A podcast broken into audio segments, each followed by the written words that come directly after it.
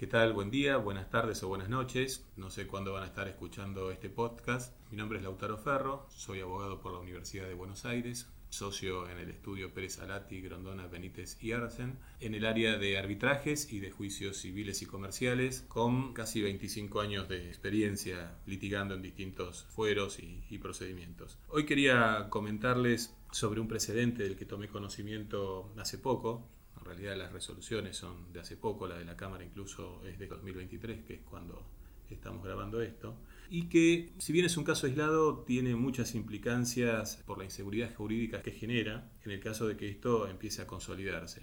Y esperemos realmente que ello no ocurra. Voy a hacer referencia al expediente, tramita en el Fuero Nacional en lo Civil, en el Juzgado Civil 98, y interviene la sala C de la Cámara de ese mismo fuero, Voy a decir solamente las iniciales de las partes intervinientes. P, D, N contra L, M, S, A y otros sobre daños y perjuicios. El número del expediente es 35.874 del 2021. ¿Y sobre qué trata este tema? Bueno, sobre los efectos que tiene la nota electrónica. Eh, como todos sabemos, históricamente cuando uno litiga, por lo menos en el fuero nacional, se deja nota los días martes y viernes. Y esto surge del artículo 133 del Código Procesal Civil y Comercial de la Nación, sobre el que después vamos a volver. Pero a partir de la modernización del sistema del Poder Judicial, este libro de nota físico tradicional fue reemplazado en el sistema Lex 100 del Poder Judicial por el botón de nota electrónica.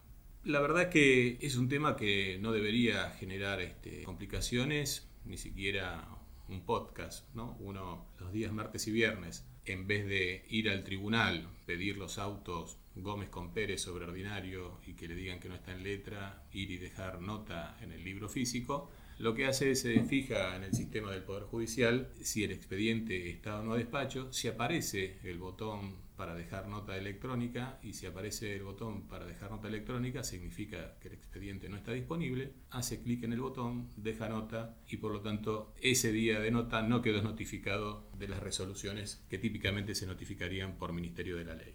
Ahora bien, este precedente sobre el que estoy comentando considera que el hecho de dejar nota con el botón de nota electrónica no es suficiente, porque si igualmente las partes tuvieron oportunidad de verlas resoluciones anteriores a través del sistema, no se habrían dado alguna de las dos condiciones que establece el artículo 133 del Código Procesal para dejar nota que el expediente no se encuentre en el tribunal o que estando el expediente en el tribunal no le sea exhibido al litigante que lo solicita. A partir de esta interpretación, tanto el juez de primera instancia y luego la Cámara consideran que si el litigante dejó nota, pero igualmente pudo acceder a las resoluciones anteriores, quedó notificado y por lo tanto, en este caso, a uno de los litigantes se le consideró extemporáneo un recurso que incluso presentó antes de que le venciera el plazo, porque se tuvo por no válida la nota que dejó. Yo tengo delante mío este, estas resoluciones y me voy a permitir leer las partes pertinentes de la resolución tanto de primera instancia como de Cámara, como para que entendamos un poco cuáles son los razonamientos del juez de primera instancia y de la Cámara. Bueno, el 27 de junio de 2023 de este año,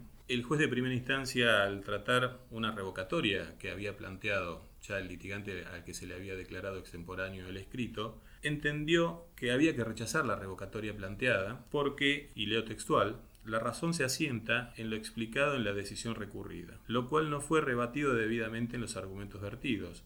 Es que tal como surge del artículo 133 del Código Procesal, para que la nota, entre comillas, en el libro de asistencia surta efectos, el proceso no debe ser exhibido a quien lo solicita. Eso dice la ley de forma expresa. Sin embargo, es claro que esa circunstancia ya no se presenta en el marco actual, toda vez que el proceso tramita de forma enteramente digital y por eso se encuentra siempre disponible para su consulta pública por los interesados. Entonces, por más que la causa se encuentre a despacho, entre comillas, con otras peticiones, lo cierto es que la providencia atacada siempre estuvo a la vista de la recurrente y disponible para su consulta desde el día en que fue dictada.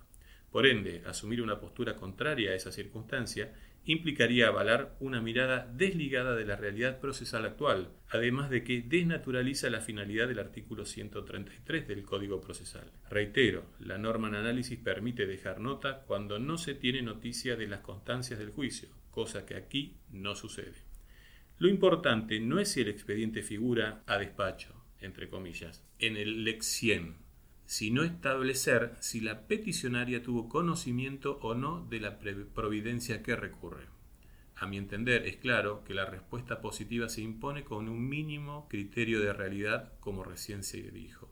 De igual modo, entiendo que una solución opuesta podría conducir a abusos injustificados en el trámite del proceso y consagraría una mirada que se aferra a lo formal sin contemplar las circunstancias actuales.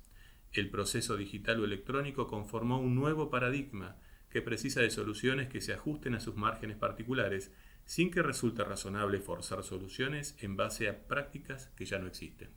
Termina la cita. Además está decir que yo en lo personal no comparto el criterio del juez de primera instancia porque realmente me parece que genera mucha inseguridad jurídica y es algo que honestamente pensé que iba a poder ser este, revisado por la Cámara de Apelaciones. Sin embargo, fue muy grande mi sorpresa cuando en el mes de de julio de este año 2023, la Sala Civil C del Fuero Nacional en lo Civil confirmó la decisión del juez de primera instancia. Le voy a leer también las, partes relevantes de, de esa decisión. Nada impedía al quejoso tomar vista de las actuaciones mediante el sistema de consulta de causas desde el mismo día del dictado de la providencia en cuestión, es decir, a partir del 23 de mayo de 2023, y hacía noticiarse del contenido de la providencia digital incorporada en esa fecha en dicho sistema. Tan es así que el propio recurrente pudo acceder al expediente electrónico para dejar nota en todos los días que detalla, de manera que no se presentan en el caso las excepciones previstas en el artículo 133 del ritual para no considerar notificada la providencia a la que allí se alude. Dicho en otras palabras, la posibilidad de dejar nota electrónica no trae aparejados automáticamente los efectos previstos en el citado artículo. Es necesario que concurran, además, las condiciones que allí expresamente se indican y sobre las que el recurrente guarda silencio en su memorial. Que el expediente no se encuentre en el tribunal o que hallándose en él no se exhibiera a quien lo solicita. Una vez más fui sorprendido, y no gratamente, por la decisión de, la Sala C que confirma la decisión del fallo de primera instancia. En este tema que reitero, aparece como procesal, pero que tiene graves consecuencias por la inseguridad jurídica que genera. Y me voy a explicar por qué, y para hacer esto tenemos que hacer un poco de, memoria y creo yo también recurrir a las fuentes. Me parece que tenemos que ir primero al artículo 133 del Código Procesal y luego eh, tratar, aunque sea de una manera sintética, las acordadas de, de la Corte que crearon la nota electrónica. Ese artículo establece como principio general lo siguiente. Salvo los casos en que procede la notificación por cédula y sin perjuicio de lo dispuesto en el artículo siguiente, las resoluciones judiciales quedarán notificadas en todas las instancias los días martes y viernes si uno de ellos fuere feriado. La notificación tendrá lugar el día siguiente de nota. No se considerará cumplida la notificación 1. Si el expediente no se encontrara en el tribunal 2. Si hallándose en él no se exhibiere a quien lo solicita y se hiciera constar tal circunstancia en el libro de asistencia por las personas indicadas en el artículo siguiente que deberá llevarse a ese efecto. Incurrirá en falta grave el prosecretario administrativo que no mantenga a disposición de los litigantes o profesionales el libro mencionado. Este artículo, como todos sabemos, estaba redactado y pensado para el mundo estrictamente físico. Sin embargo, por el proceso de modernización del Poder Judicial, esto empezó a cambiar ya en el año 2012. Obviamente luego la pandemia que todos conocimos por el COVID-19 aceleró esto. Pero vale la pena también entonces ir al año 2012 para conocer qué eh, comenzó a hacer la Corte Suprema de Justicia de la Nación para ir modernizando el sistema tradicional de nota y lo hizo con distintas acordadas. En lo que hoy nos interesa destacar, en los considerandos de la acordada 8 de 2012, ya se decía que se considera conveniente y factible la aplicación del libro de asistencia de letrados, libro de notas, por medio de una nueva funcionalidad en el programa electrónico de seguimiento de causas.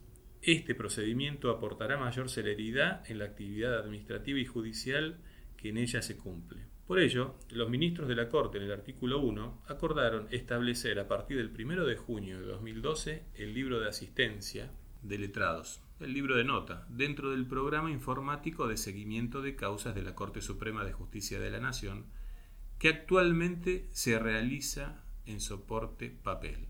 Luego dictaron la acordada 3 del año 2015. Allí los ministros de la Corte consideraron conveniente extender el régimen de la acordada 8 de 2012, que dispuso la aplicación del libro de asistencia por medio de una constancia en la línea de actuaciones del programa electrónico de gestión de causas.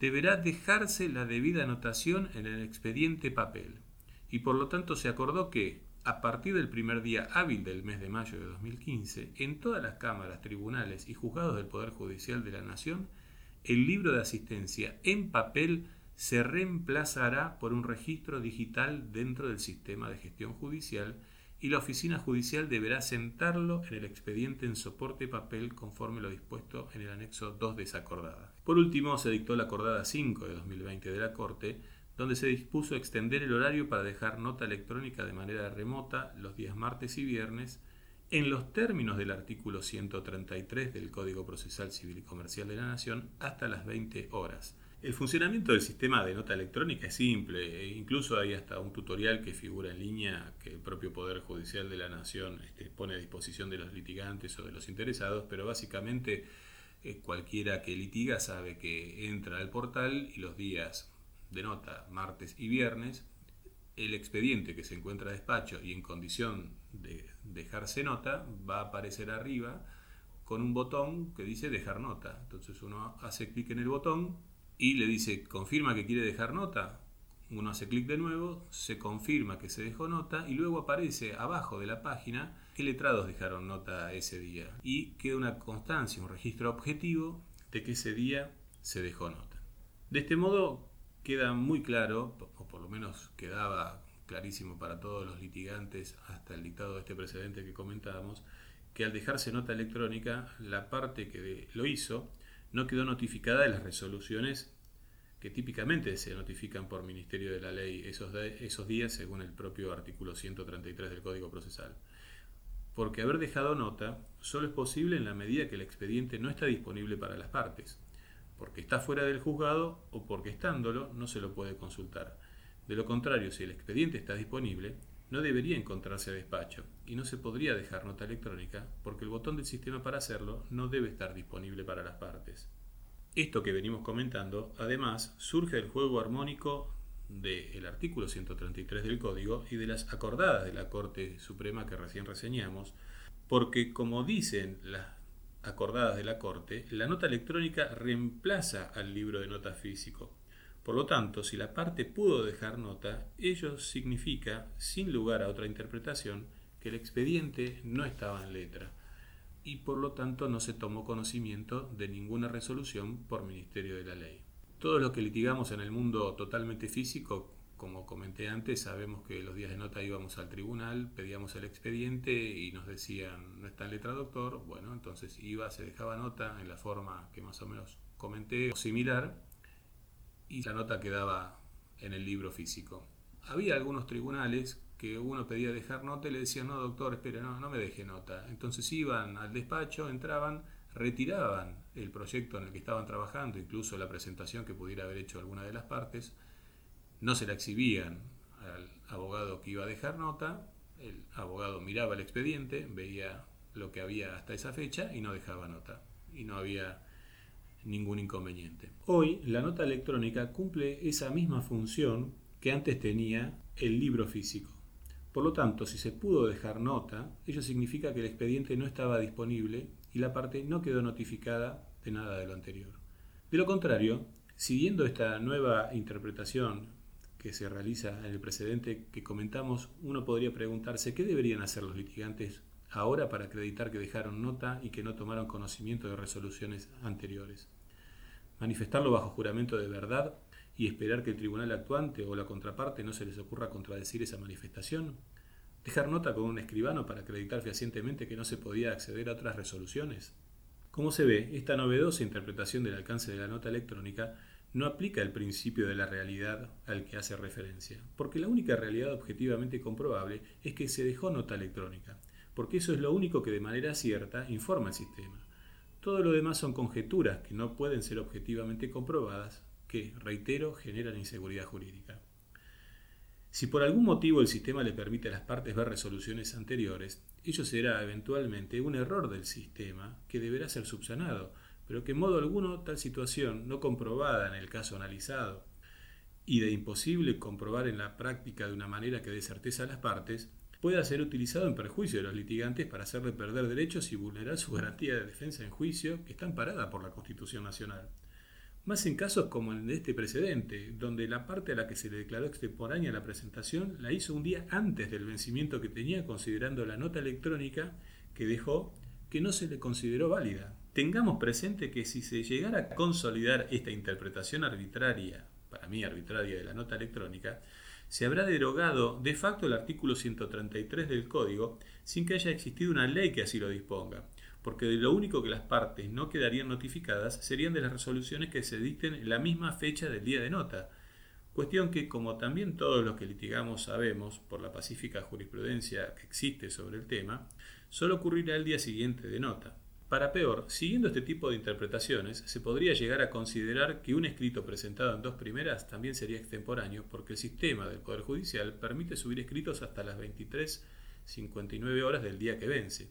Y hasta ahora a nadie se le ha ocurrido efectuar semejante interpretación simplemente porque el artículo 124 del Código Procesal no ha sido derogado, como tampoco lo fue el artículo 133 que estamos comentando junto con estas acordadas.